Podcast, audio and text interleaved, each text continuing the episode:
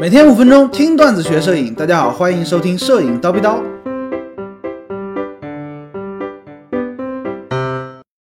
光绘也能拍高逼格静物。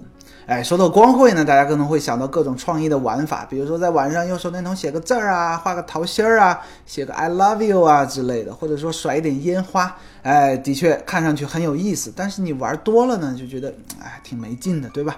其实呢，用光绘的手法，我们还可以干点正经事。比如说呢，我们就可以拍摄高逼格的景物，效果呢是非常棒的。不信啊，啊，做好了，高老师要开始装逼了啊！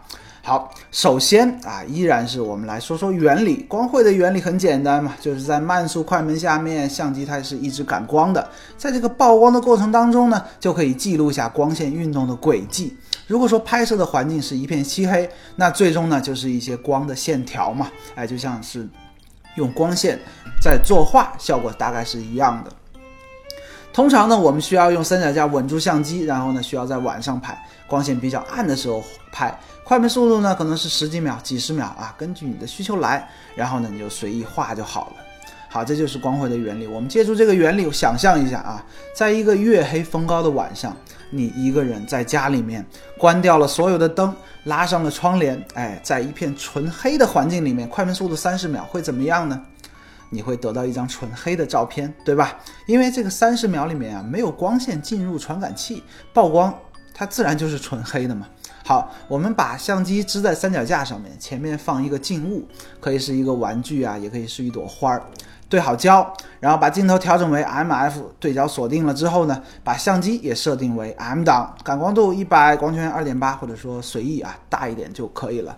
快门速度呢设置为三十三十秒之后。搞定这一些之后呢，关掉灯，关掉灯，咱们再拍一张会怎么样呢？你会发现，哎，依然是纯黑的，对不对？因为依然没有光嘛。好，这个时候呢，我们再按下快门重新拍一张，然后呢，赶紧掏出自己的手机，把屏幕调到最亮，然后呢，用屏幕发出来的这个光线啊，一边一边慢慢的晃动，一边照射向这个玩具啊，或者说这朵花儿。三十秒之后会怎样呢？大家想象一下，哎，这朵花儿呢就被照亮了，对不对？而且呢，照亮这朵花儿，所有的光线都是来自于手机的屏幕。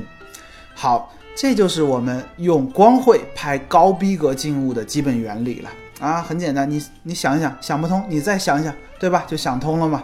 当然了，如果说你想要拍出高逼格的照片呢，也有一定的技巧的。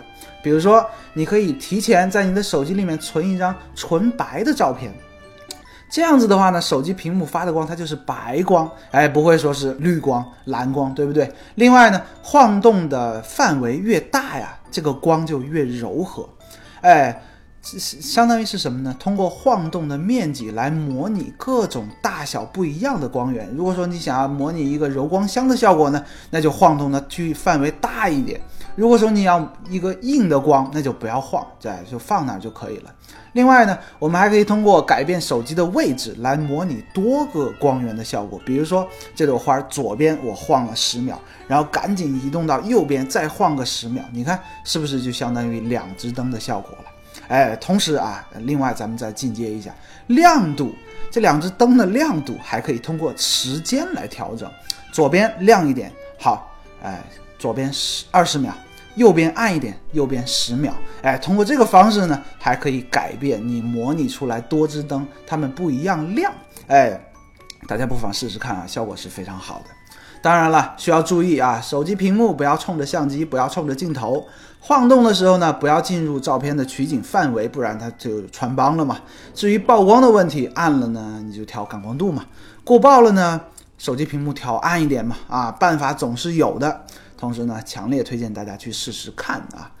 最后呢，前几期也有同学提到问题了，说从事商业摄影啊，拍的是静物啊，哎，如果说有这方面的课程，能不能推荐啊？哎，正好我们呢最近有商业产品摄影的免费公开课，如果说你有兴趣呢，不妨去蜂鸟微课堂输入静物，获得上课方式，免费的哟。今天高老师就先叨逼到这里了，想要系统的学习摄影知识呢，欢迎微信搜索蜂鸟微课堂，明早七点咱们不见不散，拜了个拜。